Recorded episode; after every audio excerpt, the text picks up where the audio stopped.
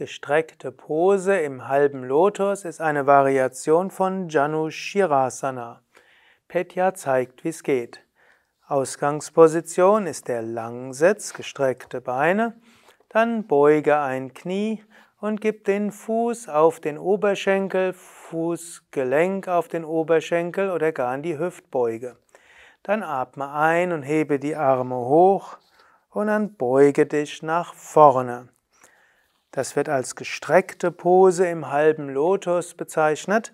Gestreckt ist die Rückseite des Beines und auch des Rückens. Bei Yoga Vidya bezeichnen wir das entweder als halbe Vorwärtsbeuge oder Janu Shirasana.